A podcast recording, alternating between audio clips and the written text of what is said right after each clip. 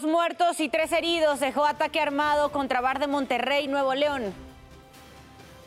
La Fiscalía del Estado de México abre carpeta de investigación contra el hombre que arrojó a un perro a un caso con aceite hirviendo. Queremos justicia para el perrito, más que nada. Y también, pues no se merece que también le tronquen el negocio al señor trabajando. La Fiscalía de Jalisco busca al aficionado de Chivas que asesinó a su tío por el marcador del partido del final del fútbol mexicano. Vinculan a proceso al hombre que arrojó cemento al agüehuete en Paseo de la Reforma. Lo acusan de daño a la propiedad doloso y delitos ambientales. Una cámara de seguridad captó el momento en que se registra un tiroteo en Hollywood Beach, Florida, que dejó nueve heridos. No se pierda más adelante la buena noticia del día. Le mostraremos a una perrita que fue rescatada de un pozo abandonado, pero gracias a unos niños que se movilizaron, todo el operativo de rescate fue un éxito. ¿Y qué pasó durante la madrugada de este martes? Nos los cuentas tú, Oscar Mendoza. Adelante. Muy buenos días. ¿Qué tal? ¿Cómo están? Muy buenos días. Les saludo con mucho gusto. Durante esta madrugada, alrededor de las 3 de la mañana, se originó un incendio, esto en un predio ubicado eh, sobre la calle de Cidar y Rubirosa, a un costado del Deportivo Venustiano Carranza, en la colonia El Parque. Se quemaban, al parecer, materiales que se utilizan para reciclar. Aquí en este lugar guardaban algunas bolsas de PET en su mayoría y esto fue lo que comenzó a incendiarse. A este sitio pues llegaron bomberos de la Ciudad de México rápidamente con un carro bomba comenzaron a rociar agua sobre la barda ya que el zaguán se encontraba cerrado. Eh, más tarde pues eh, lo abrieron con unas pinzas y cizallas y comenzaron a ingresar tanto eh, bomberos de la Ciudad de México como policías del sector Congreso. Las flamas alcanzaron por unos momentos una altura de 3 metros en este lugar. Rápidamente los bomberos comenzaron a extinguir las llamas. El incendio duró aproximadamente 40 minutos. Este sitio pues fue, cerrado a la circulación vehicular por alrededor de una hora mientras laboraban los servicios de emergencia. Afortunadamente en el interior no se encontraba ninguna persona, nadie de los eh, servicios de emergencia, de los bomberos ni de los policías resultaron lesionados. Por lo pronto, pues esto fue parte de lo más importante que ocurrió durante esta madrugada en nuestra guardia nocturna. Que tengan excelente inicio de martes. Buenos días. Oscar, muchísimas gracias por el reporte. Te vemos en el resto de los espacios de ADN 40 con más información. Por lo pronto quiero invitarlos a que visiten nuestro sitio web que es www.adn40.mx. Aquí podrá encontrar toda la información que necesite y en el momento que la requiera desde la palma de su mano. También revisamos las condiciones en las calles de la Ciudad de México. En este momento hay buen avance en circuito interior en ambos sentidos entre Avenida Oceanía y Avenida Congreso de la Unión. Téngalo en cuenta si es que va a transitar por las calles de la Ciudad de México. En cuanto a las condiciones meteorológicas en nuestro país, tendremos las lluvias más intensas principalmente en la zona norte debido a que tenemos una línea seca y también canales de baja presión que estarán provocando lluvias, vientos. Hay que extremar precauciones. En el resto de la República Mexicana las condiciones son estables. También se ubica otro canal de baja presión en la península de Yucatán, por lo que no se descartan algunas lluvias dispersas. Téngalo en cuenta. Le recuerdo también que en ADN 40 evolucionamos y queremos estar más cerca de usted. Por eso lo invito a reportar a través de todas nuestras redes sociales con el hashtag Ciudadano en Tiempo Real cualquier denuncia, reporte o situación que le inquiete. A través de redes sociales denunciaron las luminarias que no funcionan en la esquina de la calle Amatl y la avenida Escuinapa en la colonia Santo Domingo en la alcaldía Coyoacán. Así precisamente algunas imágenes que nos envían de cómo la calle carece precisamente de, iluminación, lo que genera inseguridad también entre los transeúntes. Les recuerdo que mi compañera Sara Uribe estará a las 12 del día leyendo todo lo que nos manden con el hashtag Ciudadano en Tiempo Real. En tiempo real también le mostramos cómo amanece Shelja en Cancún así las bellas imágenes desde Quintana Roo, pero nos vamos ahora al plano internacional donde podemos ver la Torre Eiffel desde París, Francia.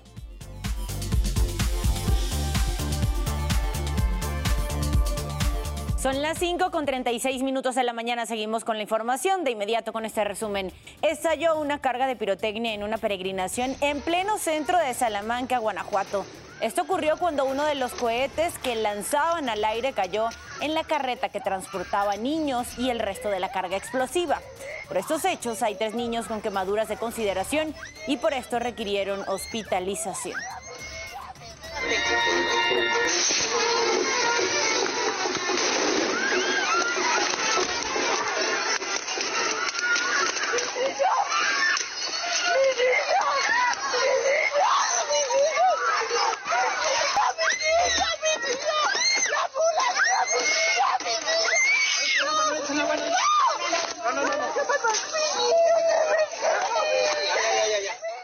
Secretaría de Educación de Michoacán investiga el caso ocurrido en la Secundaria Federal 2 de Apatzingán el 26 de mayo pasado, en el que un stripper estuvo en una celebración del Día del Estudiante.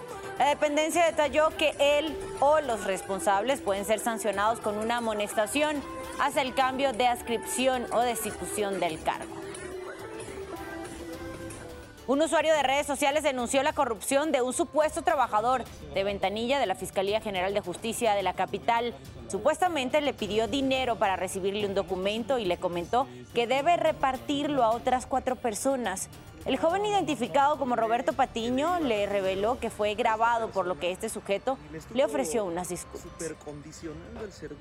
Y aquí está el número, y ahorita ya te estoy grabando y me estuviste pidiendo dinero. Y ahorita le voy a mandar esto a la, a la licenciada Ernestina Godoy, porque no es posible que ustedes eh, estén pidiendo dinero por hacer trámites. No, no, no, no, no. Hablé que le iba a dar dinero a esta persona y me estuvo supercondicionando el servicio que se supone que debe de ser gratuito, el acceso a la justicia. Regresó la violencia a Kosovo. Los enfrentamientos iniciaron el día viernes cuando alcaldes albaneses se alistaban para asumir el cargo en ciudades del norte donde la mayoría de la población pertenece a la etnia serbia. Fuerzas de la OTAN cercaron el ayuntamiento de la ciudad de Subin Potok para protegerlo. Un vehículo de la televisora TV1 fue incendiado y en la ciudad de Svekan, ciudadanos rompieron las barricadas de seguridad y también trataron de ingresar al edificio del municipio. Agentes de la OTAN lanzaron gas pimienta contra los manifestantes.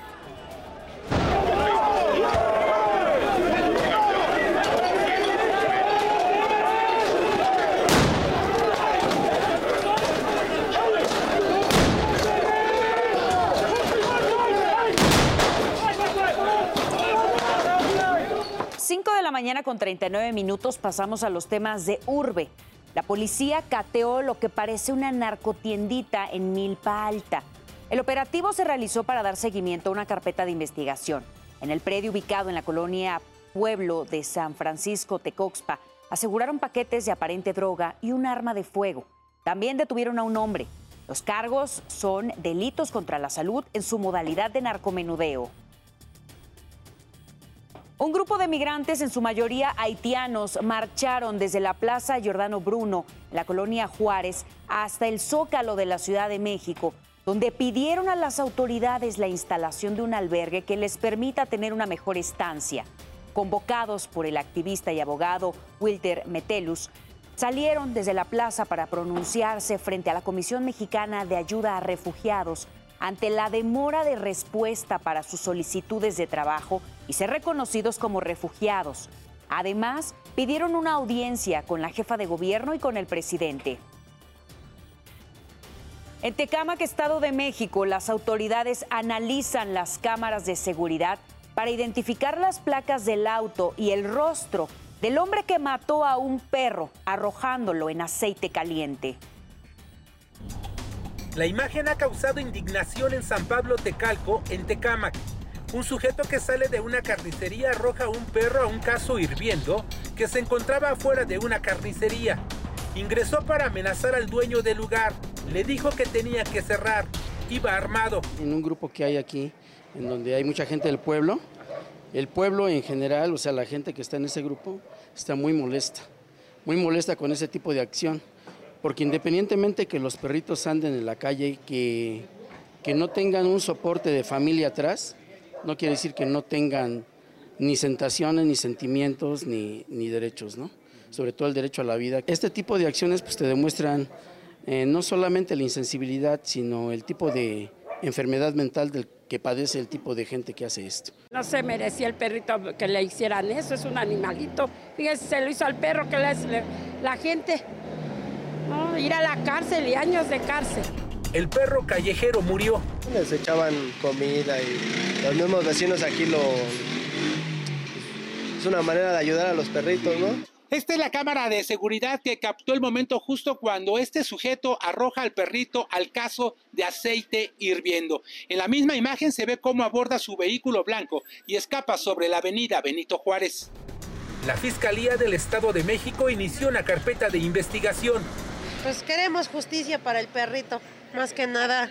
Y también pues no se merece que también le tronquen el negocio al señor trabajando. Por maltrato animal en el Estado de México, se puede alcanzar una condena de 6 años de prisión y una multa de 200 a 400 días.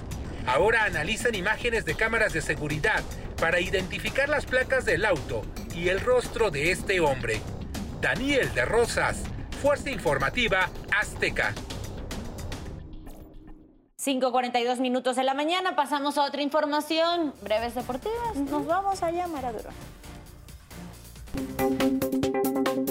Arrancamos con la información deportiva para despertar. El Heat de Miami se lleva la victoria definitiva de las finales del Este en la NBA por pizarra de 103-84, gracias a la gran actuación de Jimmy Butler, quien sumó 28 puntos, 12 rebotes y una asistencia. Miami derrota a Boston y enfrentará a Denver en las finales de la temporada 2023. El mexicano Santiago Nevada ha terminado su préstamo con el equipo polaco, Mietz Legnica, asunto por el que el jugador de 22 años de edad reportará con los de Cuapa de cara al próximo torneo. El mexicano logró sumar 1008 minutos y no pudo evitar el descenso de su equipo a la segunda división polaca. Confirmado, a una semana de su renuncia con el América, el director técnico Fernando Ortiz firma contrato por dos años con los Rayados de Monterrey para convertirse en su nuevo estratega de cara a la apertura 2023. Arranca la actividad del Roland Garros, el segundo Grand Slam del año, en donde el serbio Novak Djokovic logró arrancar con una victoria tras derrotar al estadounidense Alexander Kovacevic por parciales de 6-3, 6-2 y 7-6. La selección mexicana femenil sub-20 golea 3-0 a la selección de Costa Rica. Esto en el premundial femenil de la categoría. Las anotadoras corrieron por parte de Maribel Flores en dos ocasiones y Angelique Saldívar en una más.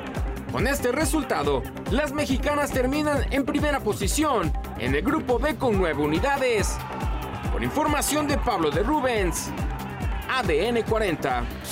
Nuestra sangre azteca está llena de colores. Verde, la fuerza de nuestra naturaleza. Blanco, la esperanza de nuestro canto. Y rojo, la pasión que no se acaba. El oro es tricolor. Copa Oro, 25 de junio, por Azteca 7.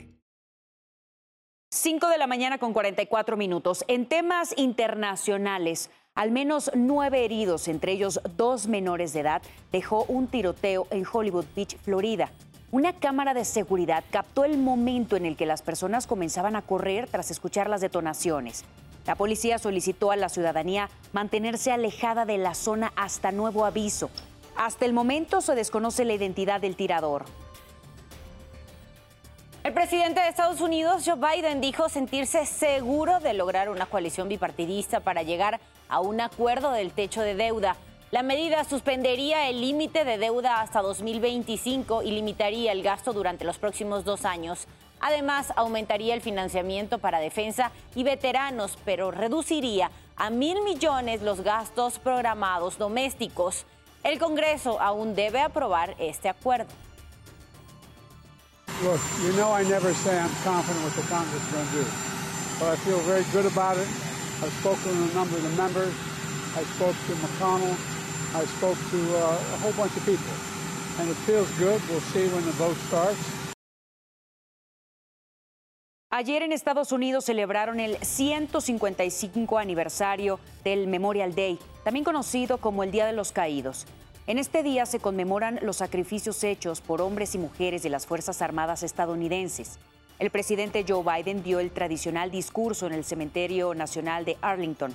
Entre los asistentes estuvieron algunos de los últimos veteranos de la Segunda Guerra Mundial.